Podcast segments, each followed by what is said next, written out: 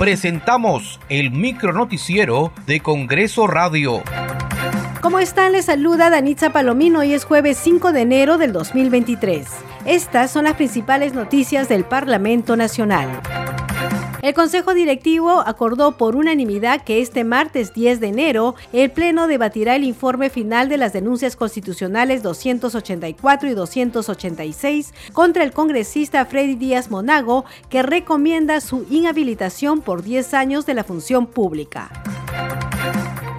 Asimismo, el Consejo Directivo acordó por unanimidad que este martes 10 de enero, desde las 11 de la mañana, el Pleno recibirá al gabinete ministerial a fin de que exponga y debata la política general del gobierno y las principales medidas a adoptarse. Escuchemos al congresista José Cueto.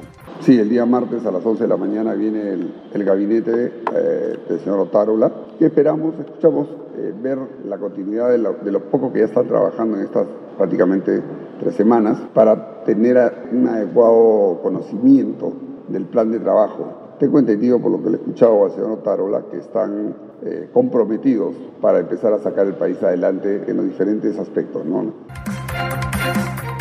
El Pleno del Congreso de la República se reunirá hoy desde las 10 de la mañana. En la agenda figuran los dictámenes de los proyectos que proponen ampliar los usos para los recursos provenientes del canon sobre canon y regalías y el proyecto de ley 1964 que plantea modificar la ley 26859, ley orgánica de elecciones, para optimizar mecanismos de transparencia de resultados en procesos electorales. La poca afluencia de turistas extranjeros durante el año 2022 como consecuencia de la crisis social y política le costó al país alrededor de 2.500 millones de dólares. Así lo señaló el primer vicepresidente de la Asociación de Hoteles, Restaurantes y Afines, Sergio Belloso, ante la Comisión de Comercio Exterior y Turismo.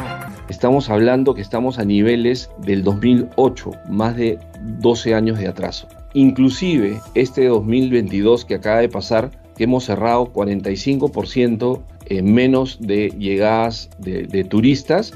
El ingreso de las divisas por turismo receptivo, como vimos, 4.700 millones de dólares entran solamente por turismo internacional. En este momento, el cierre del 2022, estamos con una diferencia de 56%, más de 2.500 millones de dólares menos que ha ingresado al Perú.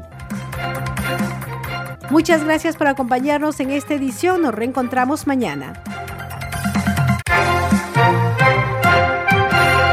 Hasta aquí el micronoticiero de Congreso Radio, una producción de la Oficina de Comunicaciones del Congreso de la República.